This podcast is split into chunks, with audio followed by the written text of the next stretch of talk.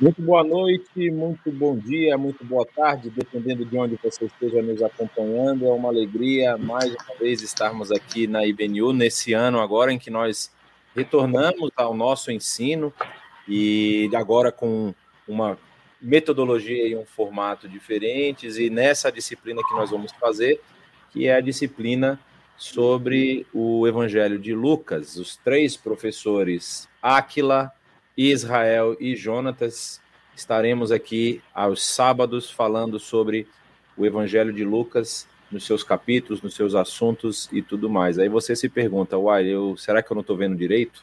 Você falou três professores, mas só tem dois. É que hoje nós tivemos um, um, uma ausência é, é, é, aceitável, assim, que o nosso querido amigo Israel não pôde estar conosco. Então hoje vamos começar comigo e com Áquila, falando sobre o Evangelho de Lucas, e nas próximas aulas ele vai estar junto com a gente. Boa noite, Áquila. Seja muito bem-vindo ao nosso curso. Boa noite, Jonathan. Obrigado. Ah, boa noite para todo mundo que já está acompanhando a gente, a público que é fiel aqui nas nossas aulas aos sábados, aos domingos, na quarta-feira. E eu confesso que eu estou bastante animado com essa proposta nova, esse experimento que a gente está fazendo.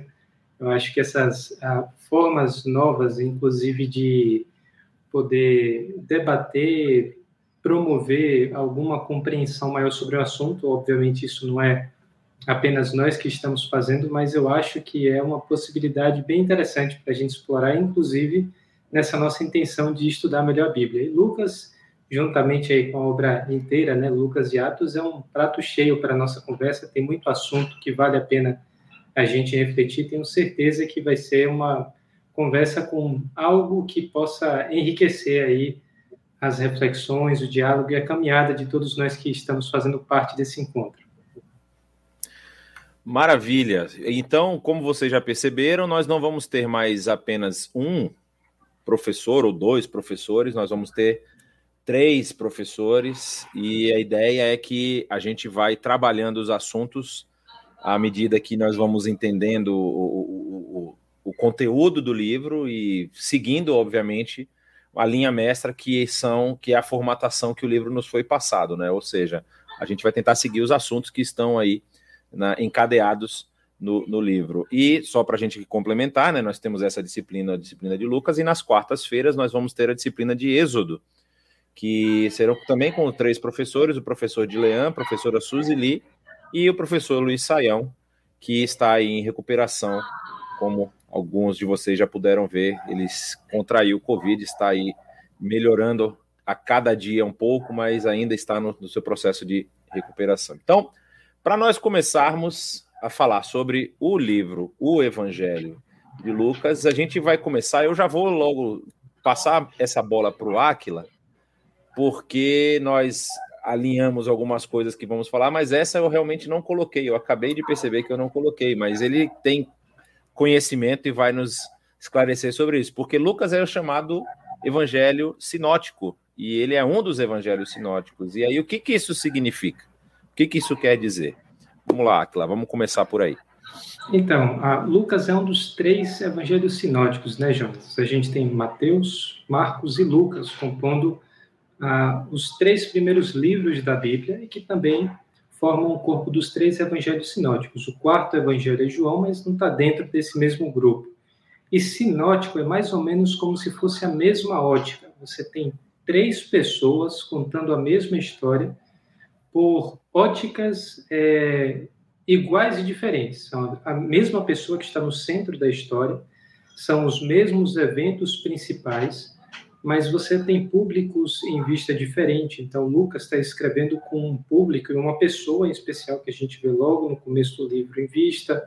Mateus está escrevendo com preocupações um pouco distintas. Marcos também. A, as autoridades por trás de cada um desses evangelhos mudam um pouco. A gente tem influência de Paulo em relação a Lucas, Pedro em relação a Marcos e Mateus, que foi um apóstolo e viu diretamente os eventos que ele está narrando. Mas o fato é que a gente tem, então, esses três evangelhos contando a mesma história por óticas um pouco distintas, mas em torno da mesma pessoa, em torno da mesma obra que foi construída. Essa é mais ou menos a ideia do que significa sinótico. Né? E eu acho que você mencionou uma questão interessante aí, a gente pode até é, pegar esse, essa diferenciação que nós temos dos enfoques dos evangelhos. Não é? Você mencionou, por exemplo, Mateus. Mateus, a gente percebe que no conteúdo dele é, a gente vê muita ligação com a história de Israel.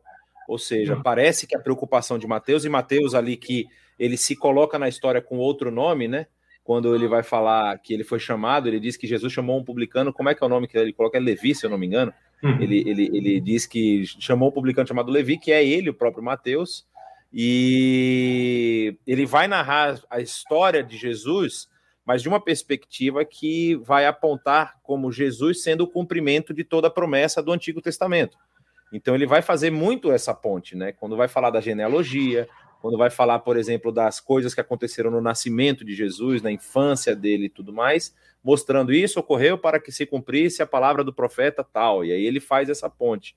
E o Evangelho de Marcos, que a, a, a historiografia atrás do, do, da análise da análise textual, né, que a gente chama de método histórico crítico, histórico analítico, histórico textual, quando vai falar sobre os três evangelhos sinóticos, ele vai apontar justamente que Marcos é provavelmente é, existe aquela discussão de um documento anterior a todos os evangelhos, que seria o documento Q, e o que é literalmente o quê? Porque ninguém sabe que documento é brincadeira, não é isso não, mas ele tem uma tem essa, essa designação de documento Q que seria o documento embrionário de todos os três evangelhos sinóticos. Mas o que se sabe dos evangelhos que chegaram na nossa mão, dos documentos que passaram na mão da igreja e chegam até nós hoje, é que, por exemplo, 90% do evangelho de Marcos está presente em Lucas e em Mateus. Ou seja, é muito provável que Marcos tenha sido aí o original, né? O, o primeiro, vamos dizer assim, entre os dois, porque ele foi usado e é interessante. Por que, que isso é importante? Porque logo no primeiro verso, ou nos três primeiros versos desse evangelho que nós estamos é, estudando, três, não, quatro, que eu acabei de ver que tem um quarto versículo ali, Lucas vai se apresentar falando o quê? Que ele está escrevendo um relato dos fatos, das coisas que se cumpriram entre nós. Eu estou lendo aqui o texto que está aberto aqui em cima. E ele está escrevendo para essa pessoa que você mencionou, que é o Teófilo. E, eu, e, e, tem uma característica no Evangelho de Lucas, que ele narra logo no início dessa, dessa obra, que ele diz assim: que eu mesmo investiguei tudo cuidadosamente desde o começo e decidi escrever-te um relato ordenado. Ou seja, a, a, a, pretensão, ou vamos dizer assim, a intenção, não a pretensão, mas a intenção da execução da obra de Lucas era fazer um relato, talvez até cronológico. Ou seja, a gente vai ter alguns elementos no Evangelho de Mateus que não estão no Evangelho de Lucas, principalmente nesse início, quando vai se falar do nascimento de Jesus. Mas é, você percebe que aparentemente há uma preocupação cronológica na escrita do Evangelho. Ou seja, ele quer ordenar os fatos e não simplesmente relatá-los. Por que eu falo isso? Porque se a gente for comparar com os outros sinóticos, como a gente mencionou, Mateus aparentemente tem uma ordenação temática, não é? Ele tem uma ordenação, vamos supor. Primeiro você tem você tem partes no livro, né? E, e o livro de Mateus, é, o Evangelho de Mateus parece ser dividido em cinco partes, fazendo uma alusão à Torá. É isso que muitos estudiosos falam. E Lucas, você não tem essa mesma divisão. Então, os eventos que se sucedem, aparentemente em Mateus eles estão agrupados. Eu vou falar, por exemplo, da questão do Sermão do Monte, é o famoso Sermão do Monte, que são os capítulos 5 a 7 do Evangelho de Mateus, parece estar espalhado no livro de Lucas, ou seja, como se Lucas estivesse narrando, olha, ele falou isso nesse período, ele falou isso naquele período de mais para frente, e vai montando essa cronologia dos fatos. E como você também disse, ele é é feito para o excelentíssimo Teófilo, e aí diz que é para que tenha certezas das coisas que te foram ensinadas. Ou seja, muitas pessoas falaram esse Teófilo era uma autoridade. Pelo fato do nome ser grego, né, Teófilos, ou seja, aquele que é, é, é que ama a Deus, aquele que é temente a Deus, até como algumas expressões vão, vão, vão indicar, é, parece ser alguém que estava em uma posição de destaque, porque não era, a gente sabe, não era barato você fazer uma obra desse volume, com a quantidade de informações que ele produziu. Então, se ele estava. É, é, muitas pessoas vão dizer que Lucas foi financiado por ele para escrever esse relato, para ele poder explicar. E ele era alguém que parece que estava chegando à fé, né? Porque as coisas já haviam sido ensinadas para ele e Lucas resolve fazer um relato ordenado para que ele tenha certeza, não é? é o que diz aqui, para que tenhas certeza das coisas que te foram ensinadas. Aí, nesse aspecto que a gente viu aí da pesquisa de Lucas, aí a pergunta que se levanta é quais materiais Lucas teria para é, produzir a sua obra? O que, que ele pesquisou? Quais escritos ele pesquisou? Porque, como eu mencionei em Mateus, Lucas não tem tantas referências assim a profecias do Antigo Testamento. Tem algumas, mas não tem tantas quanto Mateus, por exemplo.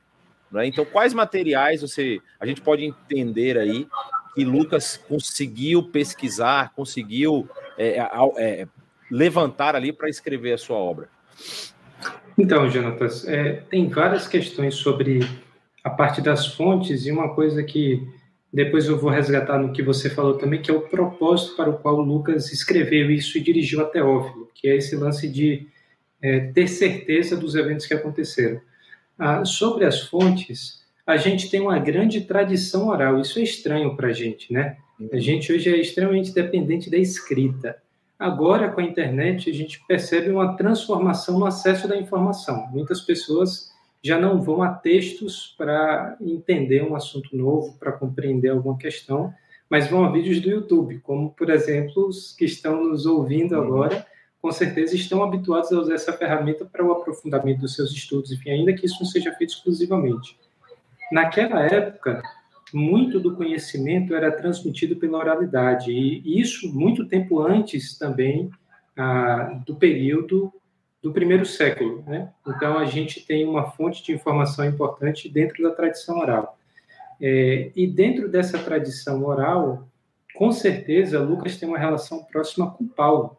Então, Paulo, tendo recebido o evangelho da parte do próprio Senhor Jesus, como ele faz questão de afirmar, tendo tido relacionamento também com outros apóstolos e tendo é, um grande conhecimento do Antigo Testamento, foi uma fonte importantíssima para Lucas, naquilo que são os fatos narrados, até na teologia que é construída dentro de Lucas, naquilo que ele está transmitindo a respeito da sua compreensão da ação de Deus no eixo da história, vem da influência de Paulo, e eu acredito que essas são é, duas características importantes.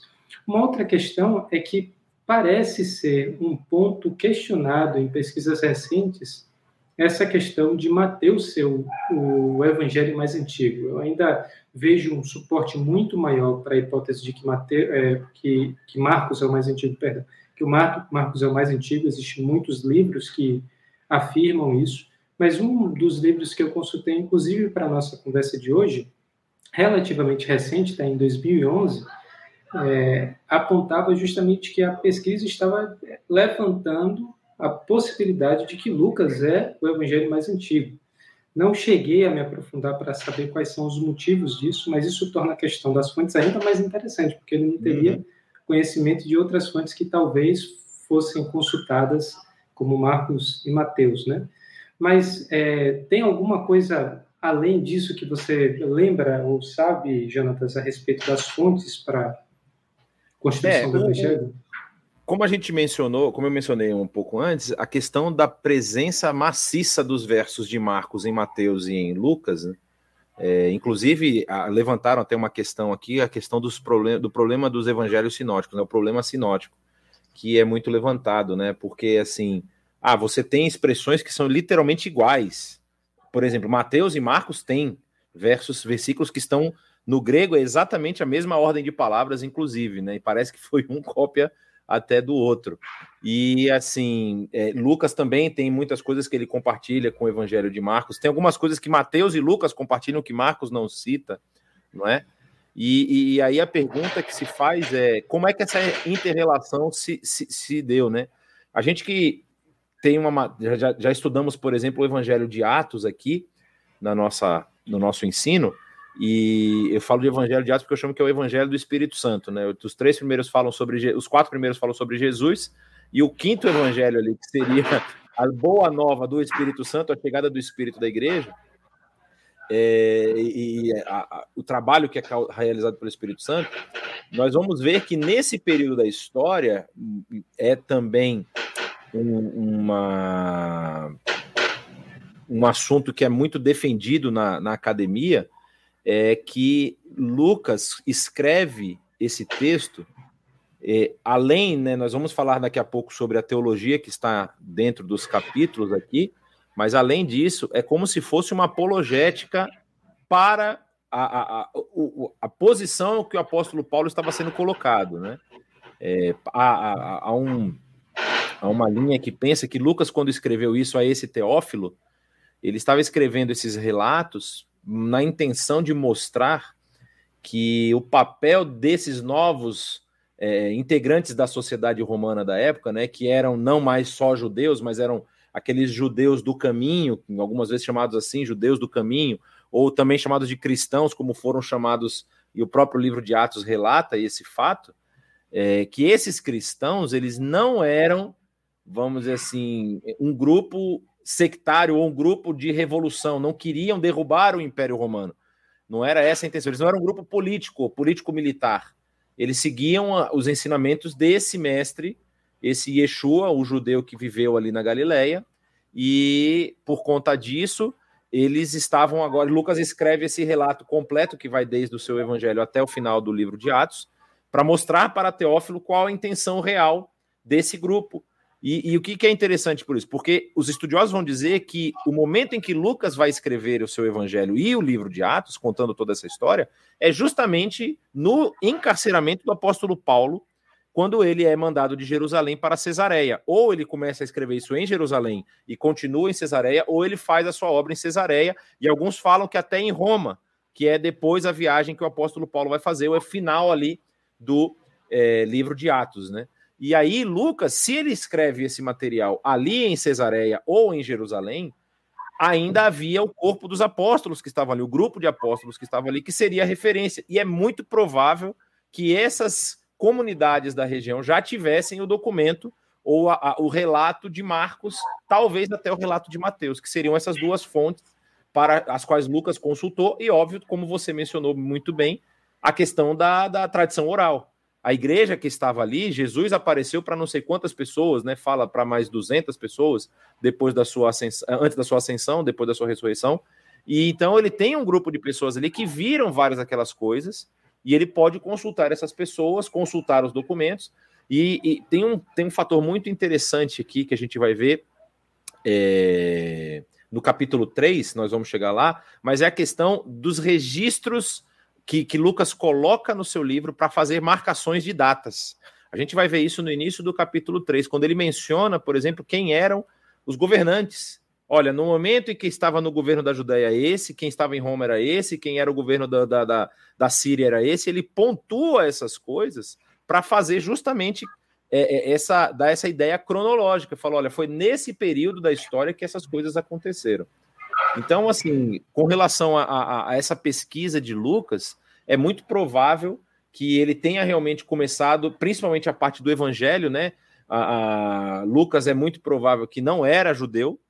É, a, maioria dos estudiosos vão dizer que ele era provavelmente um grego, e a história de Atos vai falar que ele passa a fazer parte do, do grupo que viaja com o apóstolo Paulo em Trode, o texto de Atos 16 vai narrar isso, e ali em Atos 16 existe um versículo muito importante, capítulo 16, verso 10, porque ele vai falar, por exemplo, que Paulo, eh, no capítulo 16, fala que Paulo chegou a Derbe, depois ele circuncida Timóteo, depois eles vão para Listra, vão para Icônio, Paulo querendo levá-lo para onde passavam transmitindo decisões da igreja de Jerusalém, foram assim andando, Aí diz, por exemplo, no verso 6, Paulo e seus companheiros viajaram pela região da Frígia e da Galácia, e continua o verso. Então, Paulo e seus companheiros viajaram.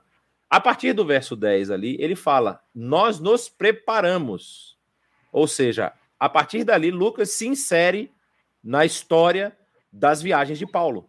Então, é muito provável que Lucas fosse um temente a Deus, que morava na cidade de Trode. Algumas pessoas até podem dizer: ah, mas ele poderia ser um judeu. Poderia o nome Lucas não é um nome comum, é um nome grego, não é? Mas assim, é, Paulo também não é um nome judaico. Paulo é um nome, é a versão de Saul, né? É, Saul para o, para o grego virou Paulo. E aí e pode ser que ele fosse um judeu, mas é a partir desse momento da história que ele começa. Então, esse final da história do livro de Atos, ele já é uma testemunha ocular. ele está escrevendo o que ele viu. então uhum. a gente pode perceber que esse é o material que ele tinha na época para poder fazer o seu levantamento bibliográfico e também a questão da, da tradição oral que chegou até ele. Mas aí, quando a gente vai passar especificamente para o texto, a gente vê logo nesse início aqui é, que ele vai narrar dois nascimentos. Né? Vai narrar a, a, a, o milagre da, da gravidez de Isabel, porque ela era estéril, o texto mesmo vai dizer isso, e o milagre do nascimento de Jesus, porque é obra do Espírito Santo sobre Maria. E então esses dois nascimentos têm uma relação muito intrínseca e muito forte, né? E aí a gente vê aqui como que Maria e Isabel tinham uma relação parental. A gente estava até conversando sobre isso, né? O que, que você pode levantar aí de, de questões e de, de, de, informações interessantes a respeito disso?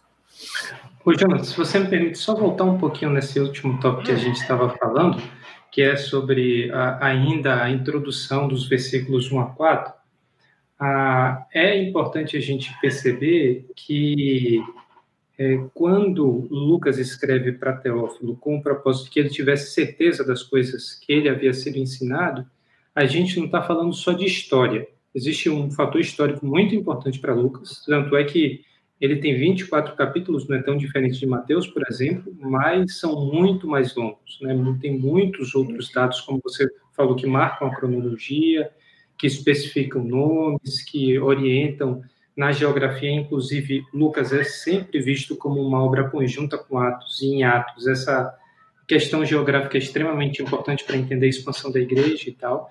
Então, sim, tem uma preocupação histórica é, para que Lucas escreva da forma que escreve para Teófilo, mas é muito provável que Teófilo tivesse ouvido parte daquilo que Lucas escreveu agora, anteriormente, havia acreditado em Jesus como o Messias, mas que estava enfrentando dificuldades por conta da condição da igreja perseguida, da igreja primitiva que era perseguida.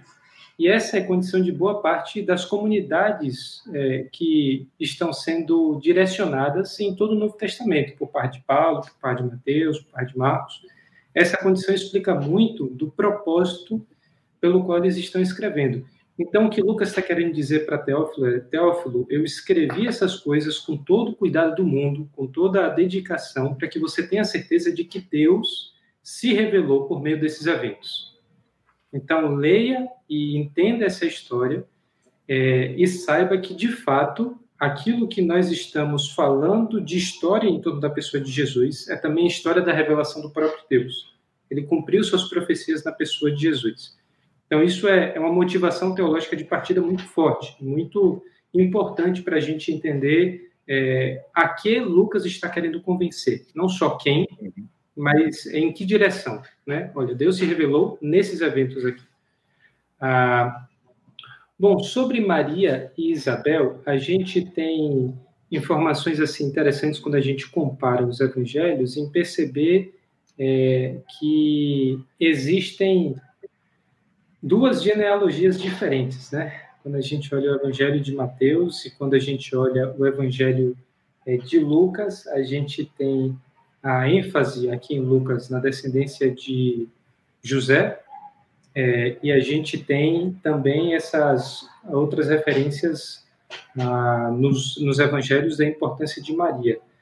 Ah, e a gente também tem, logo depois que Maria recebe a notícia, né, de que ela iria conceber o próprio Salvador, a seguinte informação, em Lucas 1,39. Naqueles dias, Maria preparou-se e foi depressa para uma cidade da região montanhosa da Judéia, onde entrou na casa de Zacarias e saudou Isabel. Quando Isabel ouviu a saudação de Maria, o bebê agitou-se em seu ventre e Isabel ficou cheia do Espírito Santo e alta vez exclamou. E aí segue o texto. Ah, depois fala-se que existe então essa relação próxima também entre João Batista e Jesus, como se pudesse haver um, um parentesco ali, talvez primos ou coisa do tipo, né? indicando que Maria e Isabel então faziam parte da mesma família. Mas eu confesso que eu não tenho tantos detalhes assim para saber como é que isso se desenvolveu, Jonas.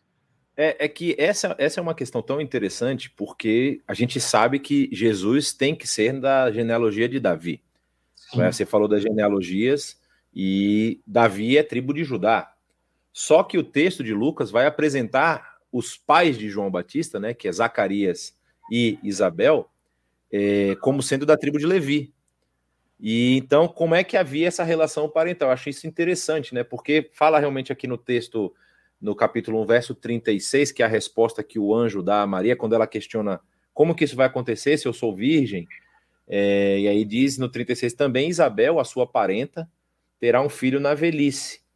E aquele a quem diziam ser estéreo já está em seu sexto mês de gestação, pois nada, Deus, pois nada é impossível para Deus. Então, a gente vê essa relação é, é, é, quando a gente vai falar que as genealogias, como você falou, são diferentes, e a genealogia que nós vemos em Mateus, que apresenta Jesus, uh, tem uma divisão muito interessante aqui dos números de gerações que são apontadas lá em Mateus, e em Lucas ele faz o sentido inverso, né? Porque de, em Mateus vem do início até Jesus, e em Lucas é de Jesus para até o início, ele vai voltando. E aí vai mostrar justamente como Jesus é, sim, da linhagem de Davi, que é da linhagem de Judá. É... E então a gente percebe que essa relação parental aí é provavelmente pelo lado de Maria e não pelo lado de José, que é o pai de Jesus. E aí levanta-se uma questão que você já mencionou rapidamente aí, mas a gente tem que pegar bem bem firme aqui para não gerar muita controvérsia, mas é uma questão que é real, né? Inclusive foi tema de concílios da igreja ao longo da história, né? É ou não é Maria a mãe de Deus? Porque isso gera muita discussão, gera muita controvérsia e gera interpretações completamente diferentes.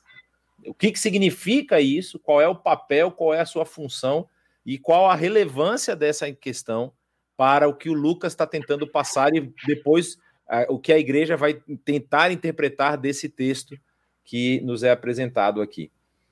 Olha, como ponto de partida, Jonatas, a gente precisa reconhecer a, a importância que Maria tem para a narrativa, né, para a história. Maria é muito importante.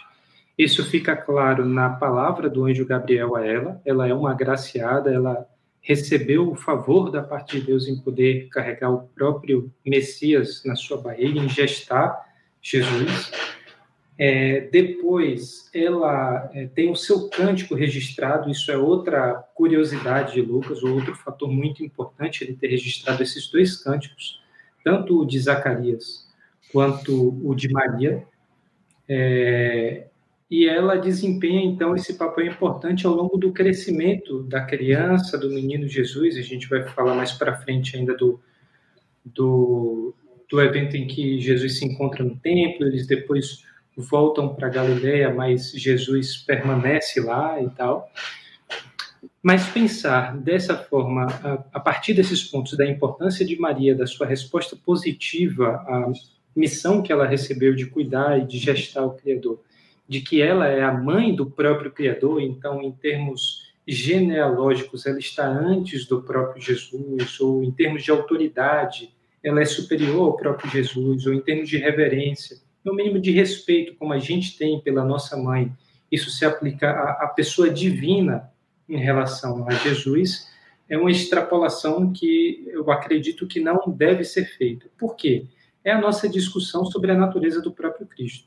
Então, se a gente acredita que Jesus está nessa interseção entre uma natureza divina e uma natureza humana, naturalmente dilemas vão surgir daí. Naturalmente, se você tomar partido é, sobre uma dessas duas naturezas e esquecer a outra, algumas interpretações muito complicadas vão surgir. Então, se você olha para Jesus como é, um ser humano que viveu dentro de um momento histórico específico, dentro de uma terra específica, tem um, um contexto cultural, social que a gente pode estudar, o que a gente está fazendo agora, e nesse sentido ele veio de uma mulher, então óbvio que Maria é mãe de Jesus. Mas em termos divinos, se a gente acredita que todas as coisas foram criadas pela própria pessoa divina, que Cristo estava antes da fundação do mundo planejando, criando todas as coisas, e que ele é desde toda a eternidade, então não faz sentido a gente pensar em Maria como sendo a mãe do Deus eterno. é, essa diferença precisa ser feita. E aí você pode entrar um pouco em dúvida que a gente está falando da mesma pessoa. Então, como é que ela é e não é mãe da mesma pessoa? É justamente porque a gente está lidando com um dos vários mistérios que rondam a pessoa de Jesus. Uma das coisas difíceis de a gente aceitar para uma mentalidade é, mais aristotélica, um silogismo clássico, né, é que uma pessoa pode ter duas naturezas ao mesmo tempo. E isso a gente afirma que aconteceu de forma completamente singular na pessoa de Jesus. Isso não é a nossa condição, isso não aconteceu com nenhum outro personagem histórico. Mas na pessoa de Jesus, aquilo que é eterno, aquilo que é completamente poderoso, aquilo que criou o mundo, estava contido em um ser que foi criado. Estava contido na pessoa que teve um início de vida e teve um ponto final da sua vida e uma ressurreição para um novo tipo de vida. Então a gente está falando de história e aquilo que transcende a história. Então, a, falar que Maria é a mãe de Deus é justamente usar a categoria que faz sentido em termos do Jesus que viveu dentro da história e aplicar para Jesus, o Filho de Deus que sempre existiu. E isso não não tem uma coerência teológica é, que possa se sustentar naquilo que é a nossa interpretação dos evangelhos. Perfeitamente, né? Isso a gente menciona porque, inclusive, vários credos da igreja falam sobre isso, né? Por exemplo, a gente tem o, o credo niceno-constantinopolitano, né? Que é um dos primeiros, né? Creio em um só Deus, Pai, Todo-Poderoso, Criador dos céus e da terra, que foi escrito até em latim. E ele fala lá que Maria é a mãe do, do Salvador, do Senhor. E aí as pessoas fazem justamente essa confusão, porque querem ter uma interpretação muito cartesiana, vamos dizer assim, né? Então, se ela é mãe de Jesus, Jesus é Deus, então ela é mãe de Deus. É. E não é essa a interpretação que quer dizer ali. Mas disso, dessa, dessa conversa, aí a gente já entra no próximo tópico aqui, que é para falar justamente dessa predisposição ou dessa desse movimento de Maria em ser serva. Não é? é muito interessante isso, né? Porque é, a gente sabe quem, quem já é pai, né? Eu sou um pai novo, o Aquila vai chegar lá um dia, é, mas assim, aí eu, eu, eu, sou um pai novo, você sabe a responsabilidade e a preocupação que é você ter, por exemplo, o seu filhinho ali doente, pegou uma gripe, aí tá tossindo, tá com febre alta o pai olha para aquele, aquele bebê e fala: por favor, vem para mim a doença, né? Pode vir em mim, deixa o meu, meu filho quieto, minha filha quieta. E ali ela está recebendo a responsabilidade, vindo um anjo fazendo uma aparição diante dela e falando que nada mais, nada menos ela será a mãe do Salvador, do próprio Filho do Deus Altíssimo, né? Até o, o, o, o, anjo aqui, quando ele fala para Maria, ele ele será, ó, ele diz que você ficará grávida, dará luz a um filho que se porá o nome de Jesus. Existe até uma questão muito interessante que não é tema do nosso livro aqui, da nossa discussão, mas é a, a questão do nome Yeshua, né, que é o nome hebraico, que está muito próximo do nome Yoshua, que é de Josué. E as histórias dele são tem, tem várias interligações assim. Josué era aquele que ia levar o povo à terra prometida, e Jesus é o que vai nos levar à vida eterna. Então tem várias ligações com esse nome. Há um motivo pelo qual o nome aparece aqui, né? O anjo fala por que, que o nome dele será Jesus. Porque ele podia ser Paulo, podia ser Saul, podia ser Davi, podia ser outro nome, mas o anjo fala o nome dele será Jesus. Não é que na época era justamente essa mudança na história do nome Josué. E aí ele fala isso e continua dizendo que ele será grande e será chamado Filho do Deus Altíssimo, que era um título, na verdade. Era um título que o judeu conhecia, né? O Filho do Deus Altíssimo era um título dado a, a, a que, que, fazia parte de vários títulos desse que seria o Messias. Então ela sabia exatamente do que, que o anjo estava falando e sabia da importância e relevância dessa criança. Mas ela se dispõe a servir, né? Ela se dispõe a, a, a passar por isso. Aí nós temos vários elementos que nós podemos levantar. Imagina para a sua família ali, ela estava prometida em casamento, é o que o evangelho vai dizer, e ela de repente aparece grávida numa sociedade onde ela é patriarcal, ou seja, é, muitas das leis elas eram muito mais pesadas para a mulher, não é, em alguns aspectos. Nesse caso, uma mulher que aparece grávida e não está casada, então ela adulterou, ou então é, é, houve ali alguma coisa, tem algumas coisas, inclusive na Torá, na lei, que falavam dessa situação, né? Que se uma mulher for, é, é for violentada sexualmente e engravidar e o rapaz pagar um dote para o pai, ele pode ficar com ela como sua esposa. Então, assim, havia algumas questões lá que hoje, se as pessoas fossem analisar do nosso prisma, ficariam completamente assustadas, mas era a sociedade da época e havia sentido para aquela sociedade naquele momento. E aí, nessa situação, Maria grávida, não casada, o seu marido até cogitando, né? Isso não é narrado aqui no texto de Lucas, mas ele cogita deixá-la para que é, ela não passe por essa vergonha, ela voltaria para casa dos seus pais. É, e aí o anjo aparece para ele, fala que não, que quem a obra é do Espírito Santo, que ele deve continuar com ela, deve continuar casado com ela, ou seja, fazer a cerimônia de casamento para que tudo continue é, de acordo com os conformes da lei da época, e ela se submete a tudo isso. Então, assim, é realmente, como você mencionou, uma pessoa de extrema importância, de, de extrema é, é relevância para a história da salvação. É? Ela é agraciada, ela foi escolhida né, para que fosse a, mulher que carregaria aí a salvação da humanidade. E nós vemos que, que essa relação com ela, ela dela com Jesus, com seu filho, a gente vai ver mais para frente no livro, é uma relação que sempre vai ter essa dualidade, como você mencionou. Ela é a mãe, mas ela é a mãe de quem? Do Salvador da humanidade. Então, em vários momentos, a gente vai ver esse conflito aparecendo é, é, e ela sendo, vamos dizer assim, não sendo colocada no seu lugar é uma palavra forte, mas assim, ela tentando, tendo que entender a missão desse seu filho é, que vai vir aqui. Imagina isso para a cabeça de uma então, mãe, né? Eu acho que isso daí realmente é um, é um desafio.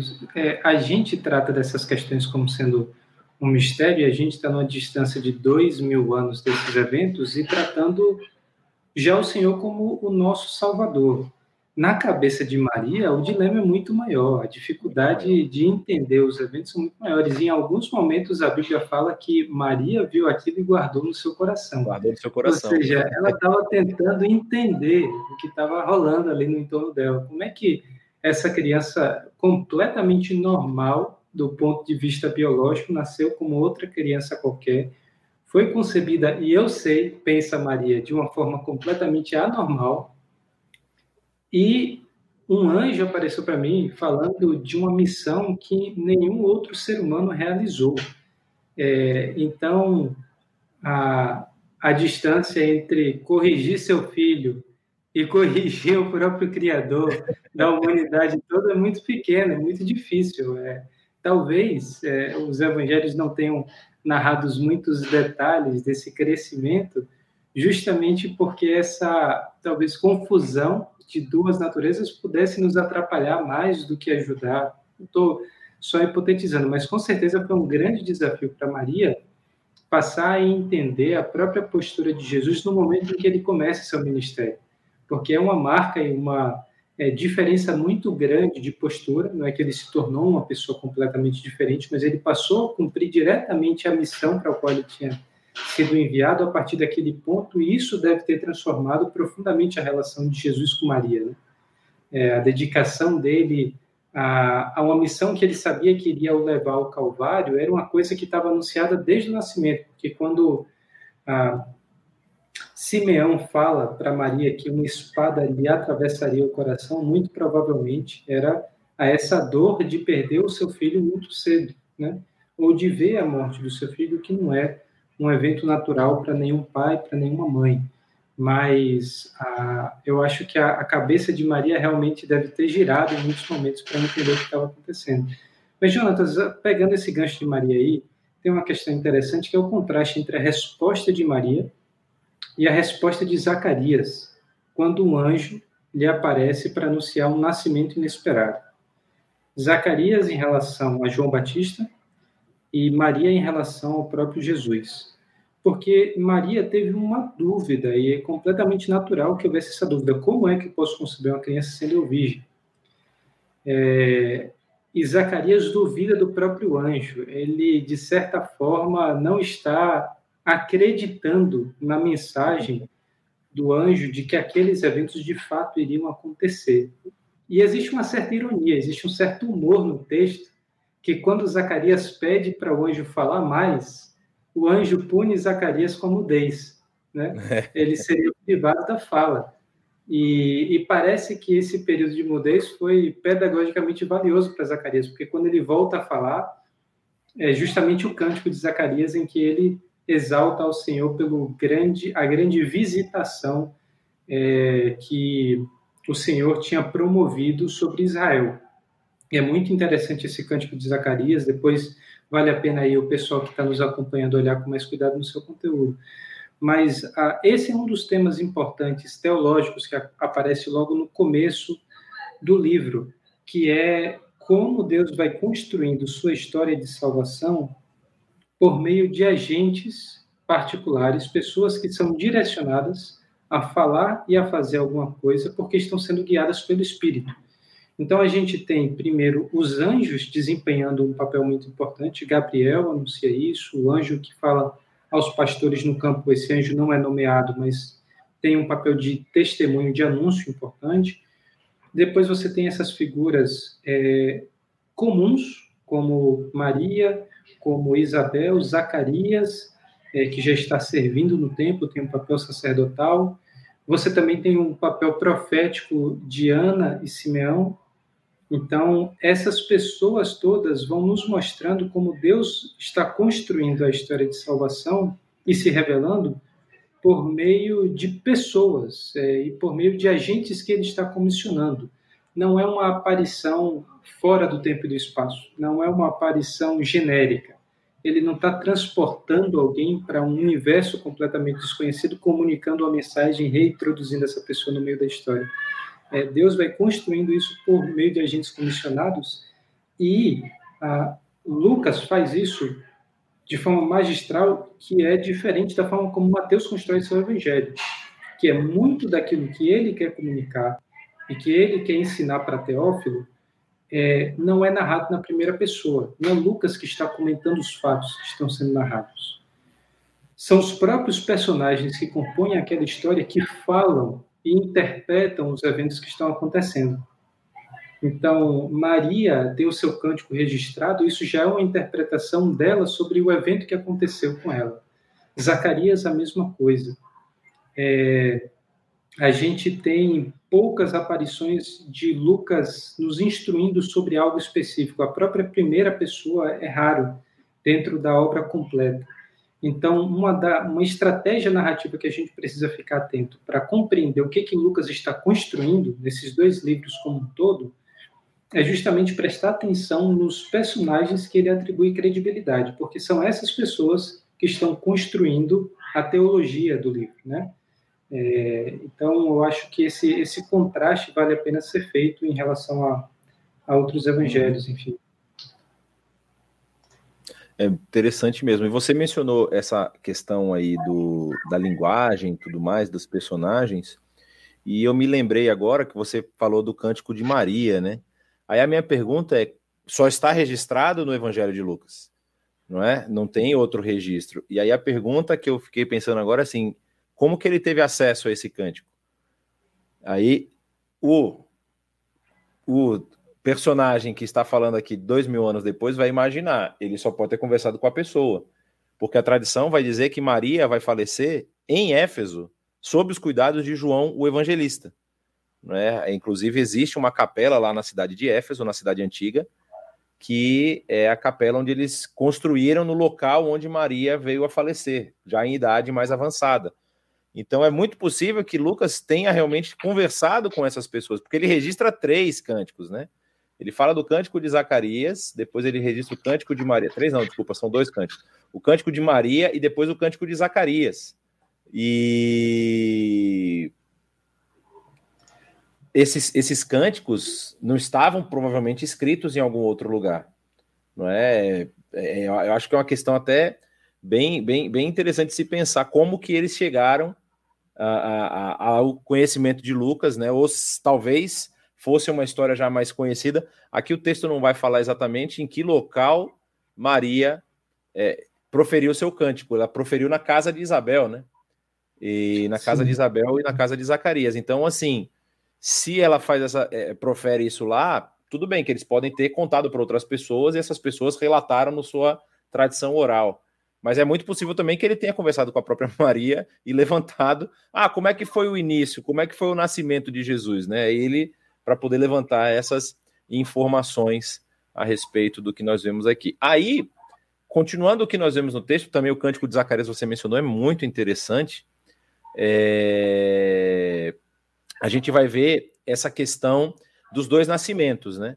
O nascimento de João Batista, que vai destravar a língua do, do Zacarias, e o nascimento de Jesus, que também vai causar aí todo um movimento de comoção.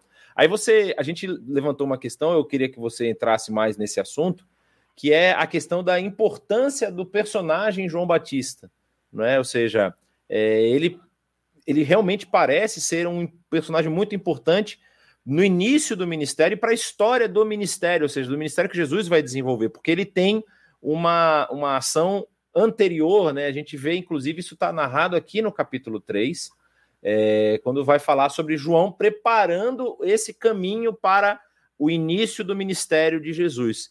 E aí eu levanto uhum. essa pergunta: qual é a importância, qual a relevância que você vê que a gente pode encontrar na pessoa de João Batista para esse ministério que vai começar logo ali no capítulo 3?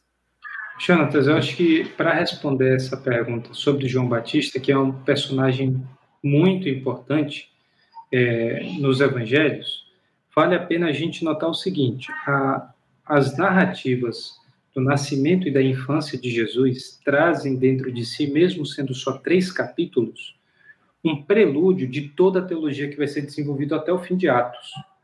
Então a gente já tem flashes aqui, introdução, pelo menos alguns movimentos de uma obra que vai ser expandida mais na frente.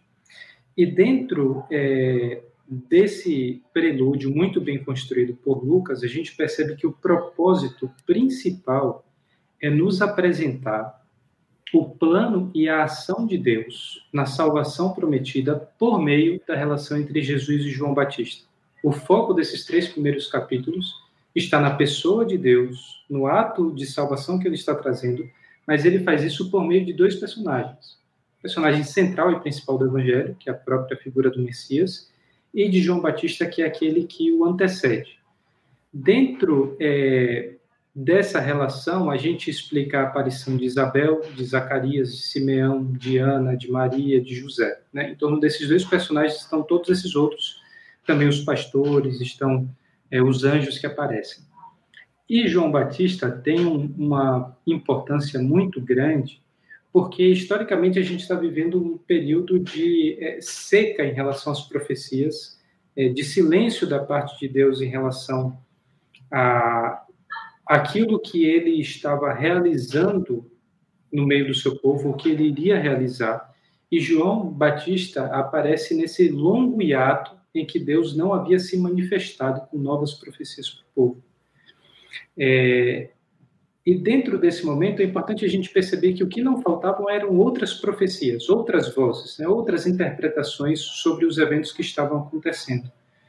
Mas João Batista é posicionado por Lucas como sendo aquele último profeta da antiga aliança, o último profeta de uma longa linhagem de profetas, que são todos aqueles que aparecem no Antigo Testamento, para apontar o cumprimento mais importante da história, a profecia sobre os últimos dias, a profecia a respeito do retorno de Deus para o seu templo, como Ezequiel vai falar que a glória de Deus se afastou do seu templo e haveria um momento em que ele iria retornar. A profecia a respeito do jubileu definitivo, jubileu dos jubileus, de Daniel 9. A profecia a respeito de um Salvador que nasceria em Belém, a esperança que viria para Israel se cumpre na pessoa de Jesus. E João Batista é, é, colocado pelo próprio Jesus como o maior nascido de mulher, justamente como Jesus fala em Lucas 7, porque ele fecha esse longo e importante ciclo de profetas que anunciam um tempo de salvação como nunca aconteceu. Uma obra que chegaria a um ponto que seria feita de maneira definitiva, porque existiu, existiram atos de salvação no Antigo Testamento que formaram a história do povo de Israel, que construíram a esperança no coração da nação. mas tudo isso estava sujeito a um contínuo conflito com outras nações, a um contínuo movimento de fidelidade e idolatria, fidelidade e idolatria. Mas existiria esse momento anunciado em que Deus, enfim, retornaria para a nação de Israel. Ele não mais abandonaria o seu povo.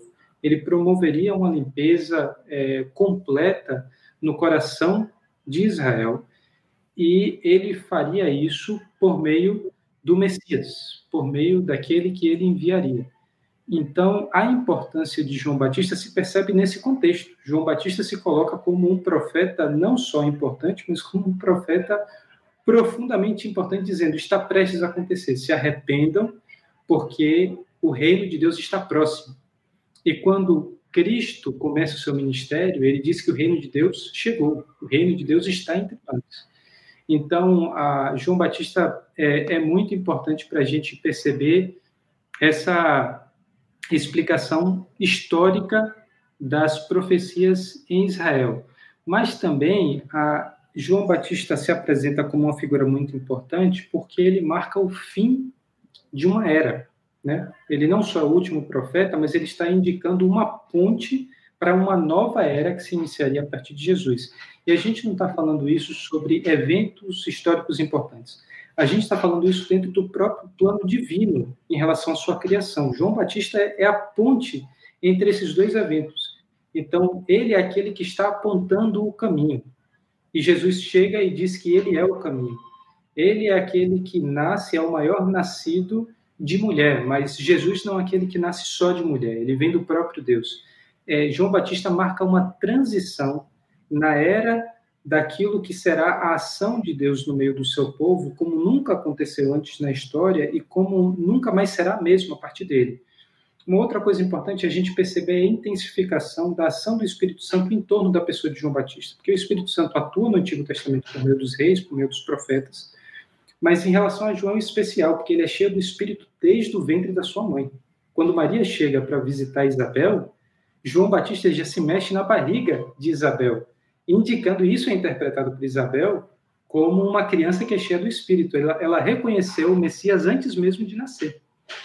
É, então, João Batista é cheio do Espírito Santo desde o, seu, desde o ventre de Isabel, ele age conforme o Espírito Santo orienta, e essa continuidade da ação do Espírito Santo, que é algo incomum. A gente vê uma grande força e presença do Espírito Santo no momento em que uma missão em particular está sendo executada no Antigo Testamento.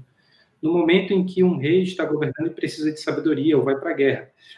Já no Novo Testamento, a partir de Atos, esse é, é um marco extremamente fundamental, né? É quando o Espírito desce sobre os apóstolos e cumpre a profecia que Jesus tinha dito que aconteceria e tinha dito para que eles não saíssem de Jerusalém até que isso acontecesse.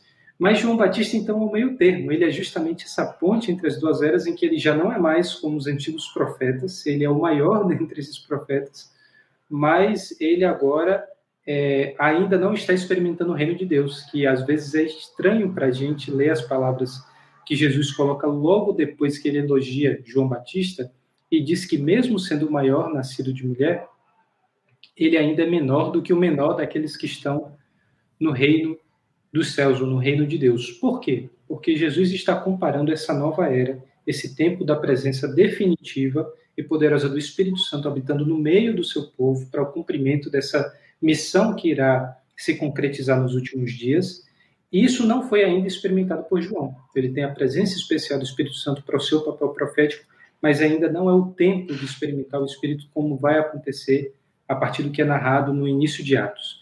Então, João Batista ele é muito importante por todos esses elementos. Isso explica também uma expressão que é ele ter vindo no espírito de Elias, ele ter sido a continuidade de Elias. Eu vou vou devolver a bola para Jonas para tentar nos é, esclarecer um pouco de né, por que, que essa expressão apareceu, por que, que Elias é uma referência profética para a gente. Né?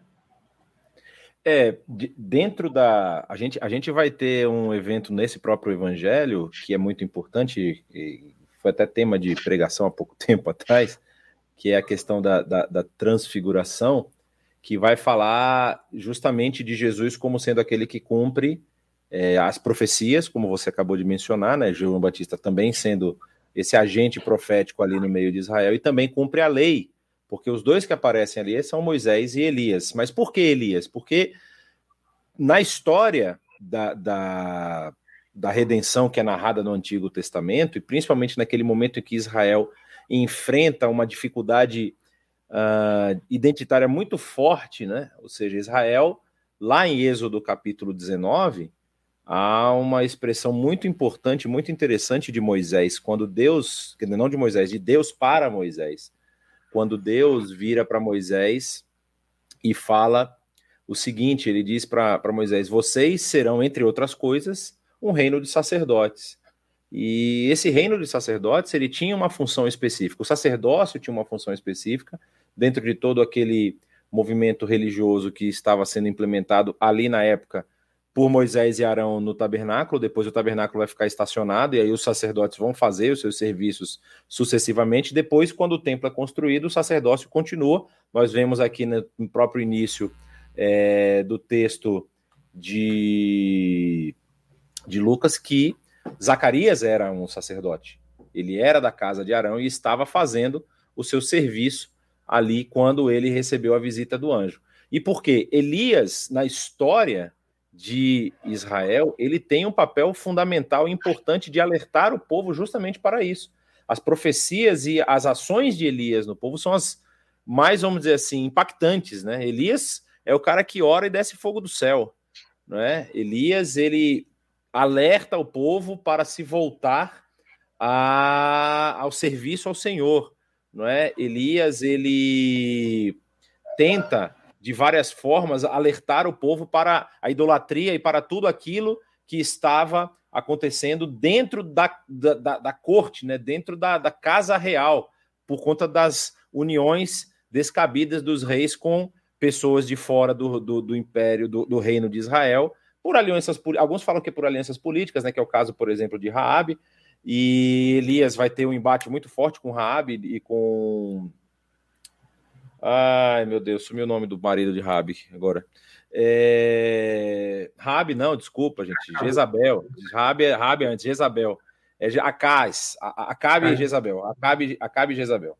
E aí você tem um embate muito forte, que é justamente nesse período. O caso dos, dos adoradores de Baal e de Azerá, que ele faz aquela oração, né, ele sozinho em cima do Monte Carmelo, e ora para que Deus mande fogo do céu para mostrar o poder de Deus a quem Israel deveria servir, faz com que a, a, o fogo venha. Naquele momento há um, um, não vou chamar de, há uma, vou chamar de acerto de contas, né? Porque o texto ali é literalmente sanguinário, o que acontece na sequência daquilo ali. Porque Elias, tomado de poder, tomado pelo Espírito, executa os, 80, os 850 adoradores ali, que eram 400 de Baal, 450 de Azerá. Ele executa no, num riacho que havia no pé do Monte Carmelo. Então, assim, Elias ele tem essa figura extremamente importante. E Elias apontava para esse período, vamos dizer assim, de maior manifestação de poder do período profético. Né? Outros profetas profetizaram muito mais do que Elias, mas não tiveram essa manifestação de poder que Elias teve. Então, por isso que ele tinha se tornado essa referência. E aí, quando se fala, e aí tinha essa tradição, né?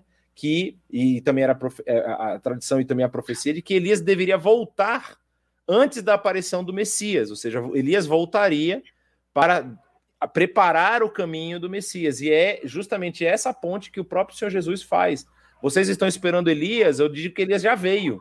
Né? Elias era João Batista, e ele faz essa ligação, como você mencionou aí no, no mais para frente no próprio capítulo 7 de Lucas. E, e, e, o que, que a gente vai perceber, né? Que a mensagem que João traz, ela não é uma mensagem fácil. João, uhum. ele não era uma pessoa que estava atrás de holofote. Ele não era uma pessoa. Inclusive, existe uma, um estudo, um, um, uma comparação entre a mensagem que João apresenta, João Batista apresenta, e uma mensagem que está muito próxima à, à, à, à mensagem dele, que é encontrada nos manuscritos de Qumran, os manuscritos uhum. do Mar Morto, daquela comunidade lá chamada Yahad. E muitas pessoas falam, é muito provável que, como João diz o texto bíblico, que ele vivia no deserto comendo gafanhotos e mel silvestre, que ele tenha é, visitado essa comunidade. Inclusive, aquelas pessoas que têm a oportunidade de visitar lá o, o, o, o sítio arqueológico de Qumran, E aí tem um videozinho que eles passam assim para os turistas ficarem lá vendo, é tão bonito. Mas aí o, o, há esse questionamento: será que João Batista, que é mencionado no Novo Testamento, não passou por aqui? Porque é do mesmo período. E qual era a mensagem do, do, da comunidade? Era uma mensagem contrária ao, à religiosidade do templo. O templo havia se perdido novamente, essa era a preocupação dele.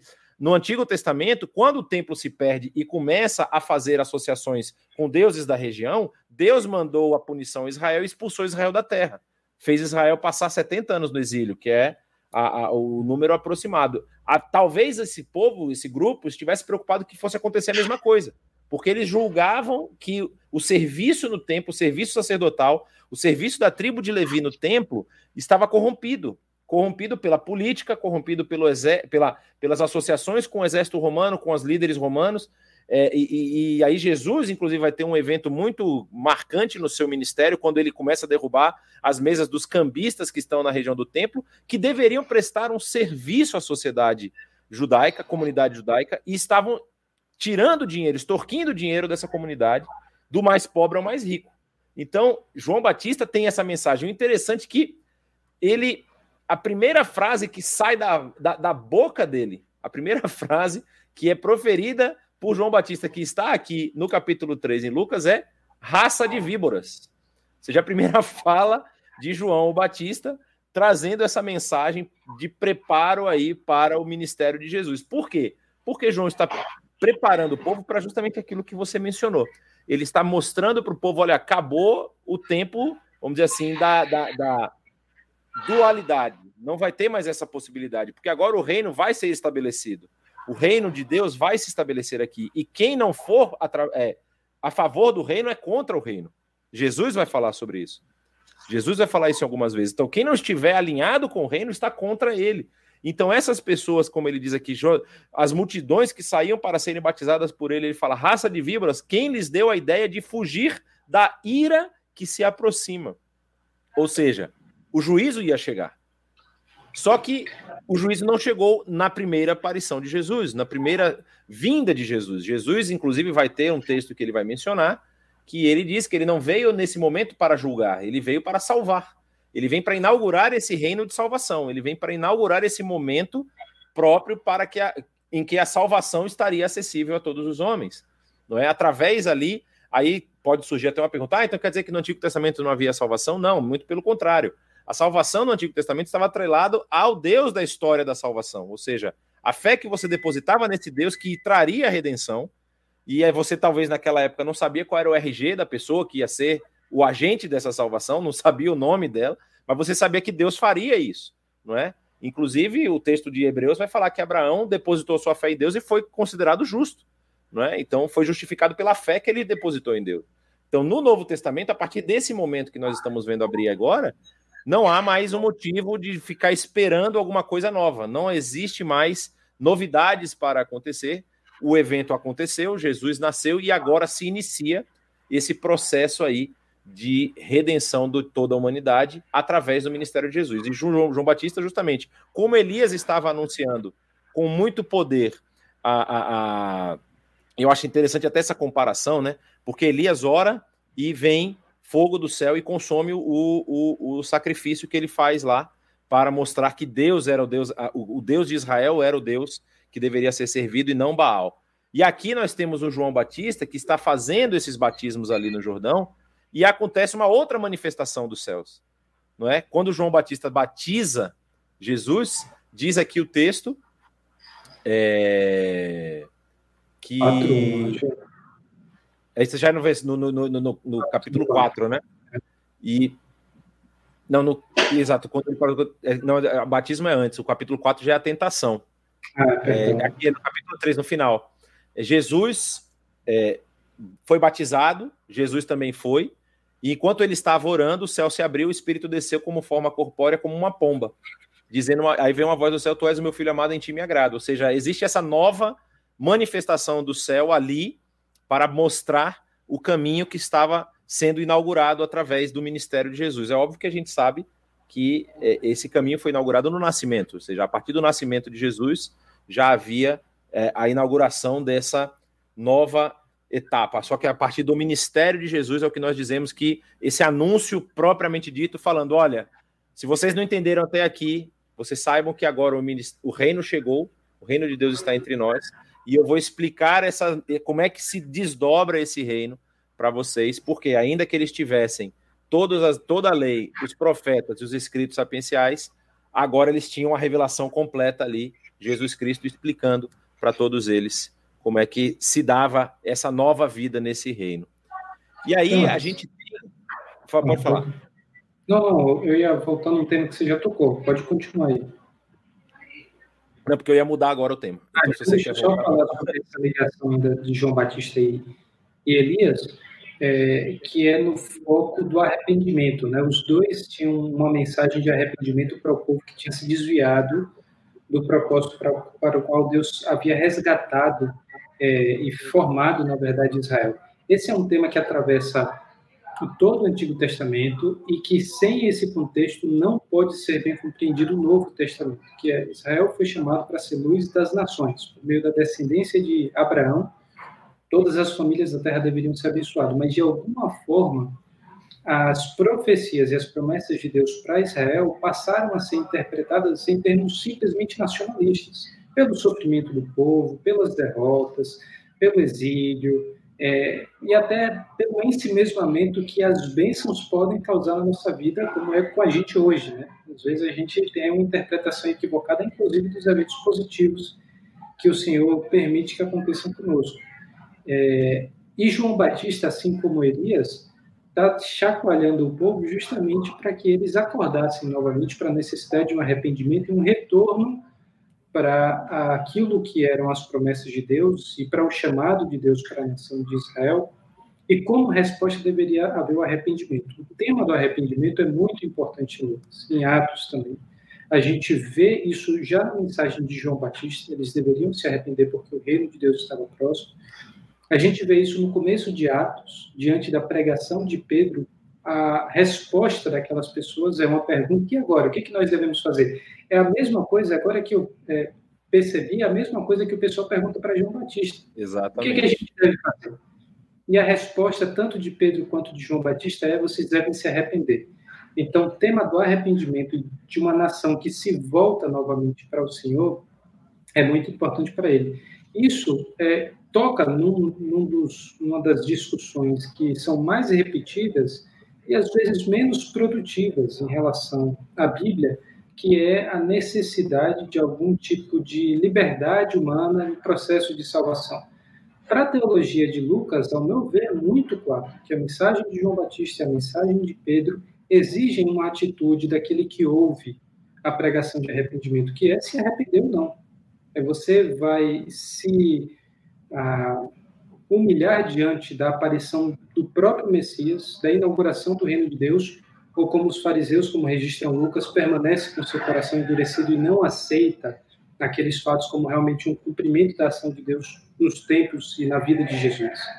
É, a, a postura de resposta diante do arrependimento é uma coisa que é fundamental, é basilar para a teologia que ele está construindo, porque isso, inclusive, é um tema de continuidade com o Antigo Testamento. O povo precisava dar uma resposta. O povo precisava buscar o Senhor enquanto se podia achar, se arrepender dos seus caminhos e tal. Então, eu acho que esse tema do arrependimento tanto é importante para Lucas, é, como todo, nos, nos dois livros, mas é o link também entre Elias e, e, João Batista muito forte, né? Os dois estavam, então, tentando... Perfeitamente. Uma parte da tradição profética resgatar o povo de um período de idolatria ou de adormecimento para aquilo que precisava ser tratado. E aí tem uma questão interessante que às vezes as pessoas leem e podem não dar tanta relevância assim, porque a, a, a gente percebe na história da salvação que Deus é um Deus de processos, né? Quem conhece geografia e sabe onde fica o Egito e onde fica a terra de Israel, não precisava 40 anos para levar o povo de, do Egito para Israel. Mas Deus estava justamente, como você até mencionou, formando esse povo, ele estava trabalhando esse povo e para o povo entender o que, que qual era a expectativa dele com relação à aliança que havia feito com Moisés. E obviamente a gente sabe o desdobramento pelo que tem no Antigo Testamento, que o povo parte entendeu, parte não entendeu, teve altos e teve baixos, mais baixos do que altos, e aí Deus resolveu ensinar ao povo de uma forma mais firme, que foi a questão do exílio. Mas aí a gente vê, por exemplo, aqui a questão cultural que o próprio texto vai apresentar e como isso tem relevância e importância para mostrar que, ainda que o Deus estivesse entre eles, ou seja, ali o Emmanuel, Deus conosco, ele também respeitou aquilo que havia sido tratado na lei, que havia sido colocado na lei.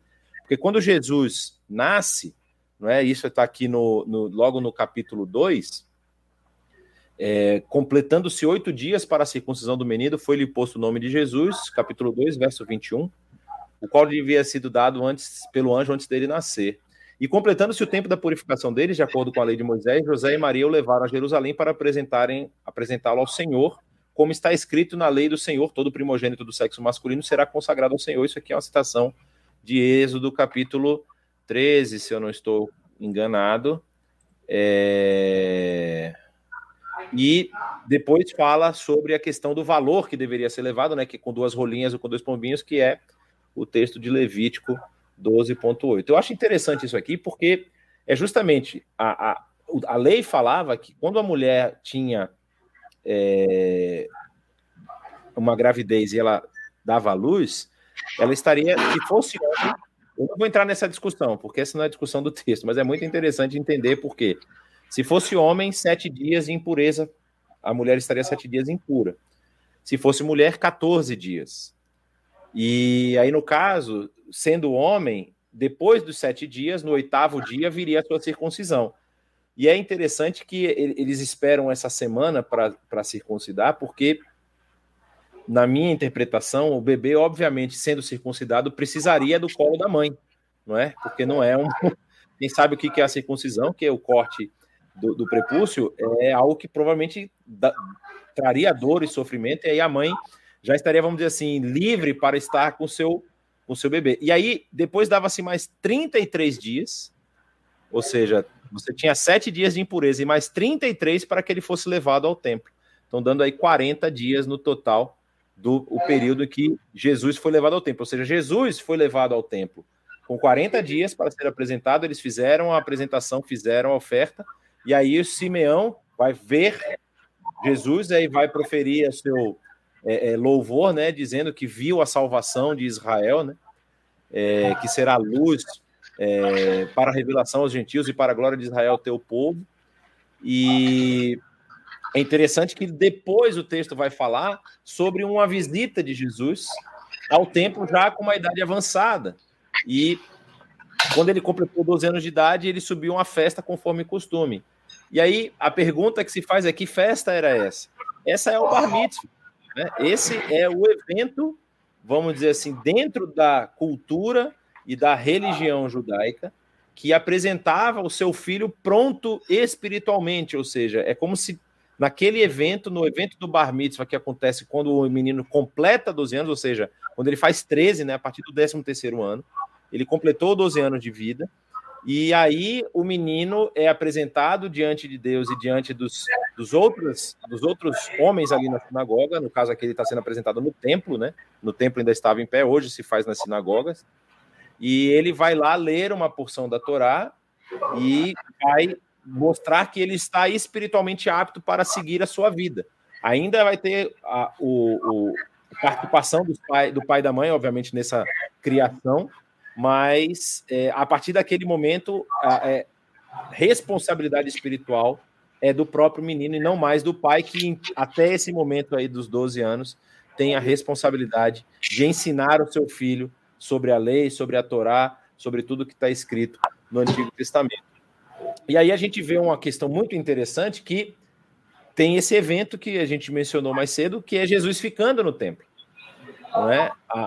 Isso tem um, para mim, tem um papel não apenas histórico, mas teológico muito importante também. Uhum. Porque é como se fosse um menino rebelde. Aqui história é essa? Como é que os pais vão embora? O menino não está com seus pais, fica lá, né? E diz que já tinha três dias de viagem. Eles estavam provavelmente voltando é, é, para cá. Aqui o texto não fala exatamente, fala depois, só que eles estavam voltando para Nazaré, né? E quando Jesus fica lá e Maria vai questioná-lo, É aquela, aquela menção que você fez, né? Ela guardava as coisas no coração. Porque ela vai tentar falar para o filho, mas como assim, meu filho? A gente estava procurando você, por que, que você fez isso?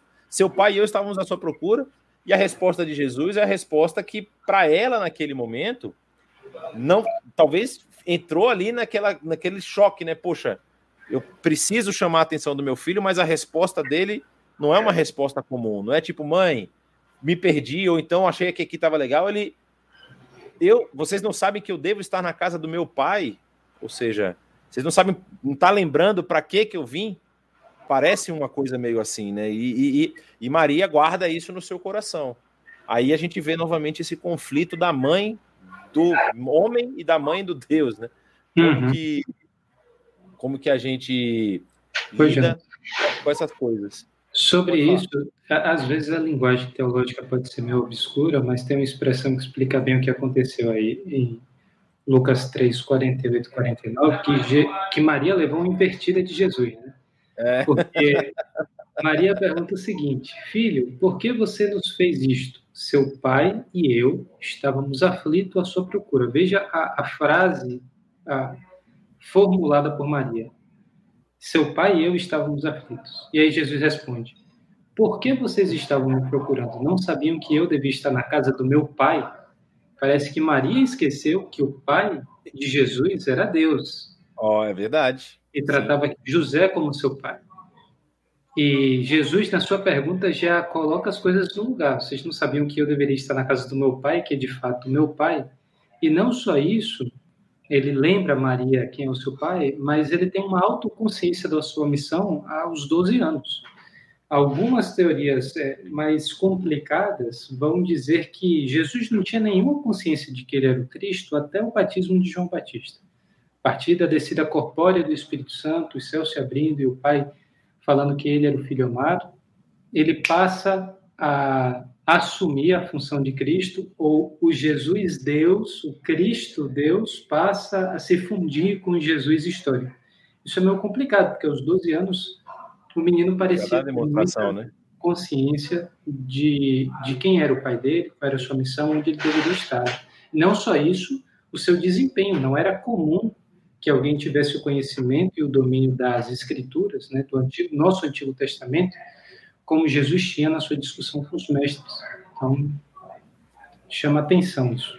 É, e é, é interessante que a gente vai ver aqui, por exemplo, foi até algo que levantaram aqui na, no chat, é, a respeito justamente daquilo que eu mencionei antes, né? Que no, no início do verso 3, essa, essa preocupação que é, Lucas tem em, em, em colocar pontos, marcos, para mostrar: olha, isso aconteceu no tempo e no espaço.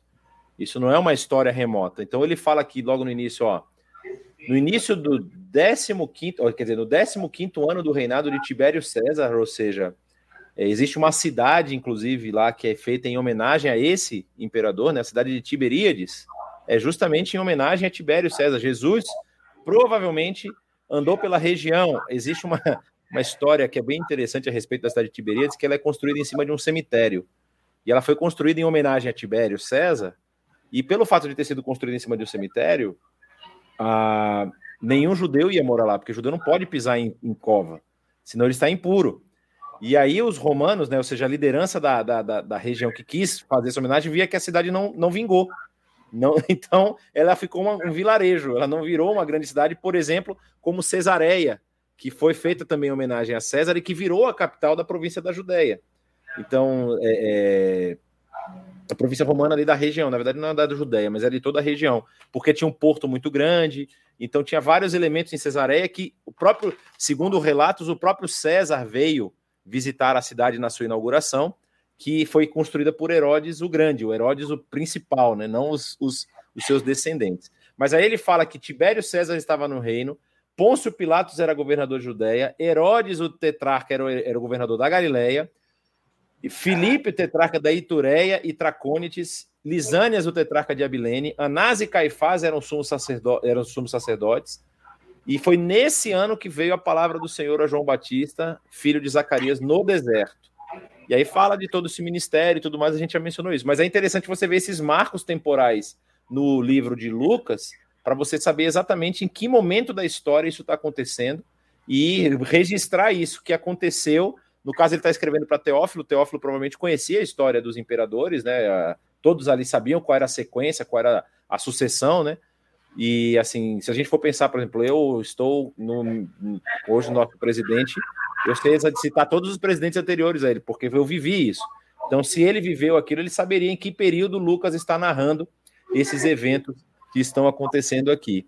E aí, a gente vai perceber que ah, essa questão, por exemplo, da genealogia que, que aparece aqui no final do capítulo 3 é justamente uma, como a gente falasse assim, ó, eu estou mostrando pelo RG de Jesus que ele realmente é aquele que deveria cumprir todo aquilo que foi tudo aquilo que foi falado no, no, nos textos sagrados, né, no, no, na, no Antigo Testamento. Então ele vai mostrando, vai remontando essa genealogia até chegar em Adão, filho de Deus. É interessante que a genealogia de Moisés, de, de, de Mateus, ela ela vai falar iniciando em Abraão. Ela não chega até Adão. Ou seja, a partir de Abraão até uhum. o nascimento de Jesus. A genealogia de Lucas, a genealogia lucana, ela chega até Adão, e Adão, filho de Deus. Ou uhum. seja, fazendo essa ponte final para poder dizer que Jesus é a nova, o novo link direto com Deus, como se. Isso tem relação com, com o público também, né, Jonas? Porque Lucas está escrevendo para um público gentil também, né? E está explicando em Atos a expansão das missões no mundo gentil. Então, é significativo a, a descendência com Abraão? Definitivamente, muito importante. É, diferentemente de nós hoje, aquelas pessoas sabiam que se estava contando uma história de Deus em relação às nações. Então, é o Deus de Abraão que está em questão aqui. Mas, é, se a gente tem um vínculo com esse Jesus somente por meio do Abraão, então os povos gentílicos talvez é, se sentissem é, na periferia da aliança, né? Na periferia uma do coisa particular. De Não, isso é coisa dos judeus, né? Uma coisa particular é. deles. Né? E agora você tem um vínculo com Adão e dentro da história desse povo, Adão é o primeiro ser humano, é de onde toda a raça humana surgiu. E, e é importante a gente perceber essa abrangência também, não só de Lucas falando para o povo gentílico, mas para os próprios judeus entenderem que a história abrange toda a raça humana é, o tema da nova criação é muito importante. O tema de um, de um novo tempo se iniciando a partir de Jesus. E esse novo tempo alcançando não só todas as nações, mas a criação como um todo, é muito importante. Por isso, a fundamentação em Adão é, é importante, a fundamentação em Abraão para dizer que é o Deus de Abraão, de Isaac, de Jacó, e que se revelou nos eventos desse, dessa nação, também são importantes. Né? A gente esquece com bastante facilidade vivendo no mundo ocidental em 2022 no Brasil que Jesus vivia como um judeu do primeiro século. No capítulo 4, Lucas vai dizer que ele entra na sinagoga porque era sábado e era seu costume ir à sinagoga no Shabat. Então, a gente tem essas várias indicações de Lucas, dos evangelhos, de Paulo, enfim, de todo o Novo Testamento, que Jesus está inserido no mundo judeu e ele tem práticas de um judeu, né?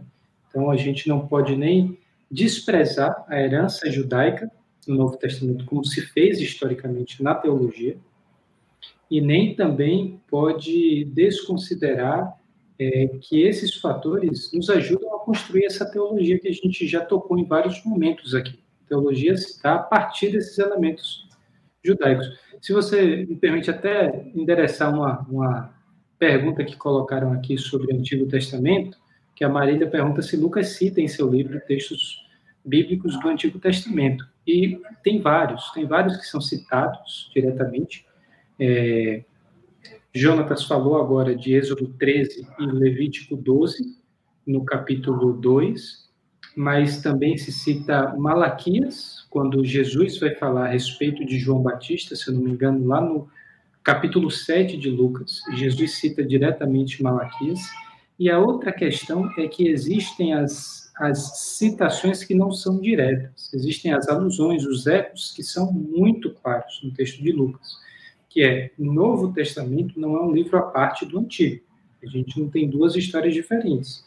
A gente tem uma continuidade de uma história que só faz sentido entender a partir das expectativas geradas pelas profecias e pela história do Antigo. Por exemplo, é, um batismo de arrependimento atrair tantas pessoas como atraiu no caso de João, só aconteceu porque existia uma grande expectativa do cumprimento daquelas profecias que falaria da chegada de um novo rei, o rei davídico, ao cumprimento do retorno de Deus para o seu templo, esse ano da libertação, o ano da graça do Senhor.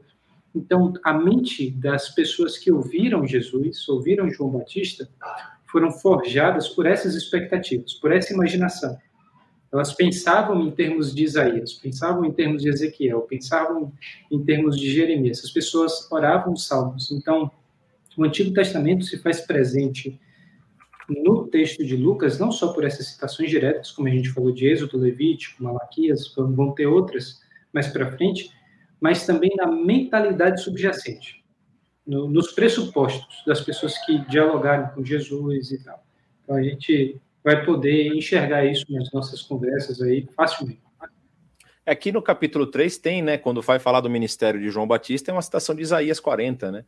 é, voz do problema no deserto, prepare o caminho para o Senhor. Então, é exa exatamente isso que você mencionou, existe esse link, essa conexão, sim. E a gente vai ver isso mais para frente em outras em outras oportunidades quando nós estivermos discutindo os outros capítulos. Tem umas perguntas aqui que a gente vai ter que responder na próxima aula, porque o nosso horário já está quase encerrando. É uma pergunta importante aqui, talvez de todas aqui, eu não vou dizer que é a mais importante, mas é muito esclarecedora é a pergunta do Cauã que diz: terão outros podcasts como esse? Sim, nós teremos outros podcasts iguais a esse aqui. Nós vamos trabalhar o livro, o Evangelho de Lucas, como um todo. Né? Então, nós começamos hoje com capítulos 1, 2 e 3 e vamos dar a sequência aí nos próximos dias, nas próximas semanas, perdão, é, falando sobre os outros capítulos, chegando até o final do Evangelho de Lucas. Bom, eu acho que nós tratamos aí de vários assuntos, foi muito, muito interessante, esclarecedor. O pessoal está agradecendo aqui também no nosso chat.